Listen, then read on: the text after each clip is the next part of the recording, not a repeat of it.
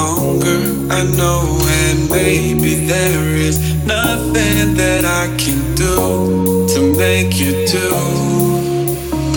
Monica tells me I shouldn't bother, that I'll just stick to another man, a man that surely deserves me, but I think you do.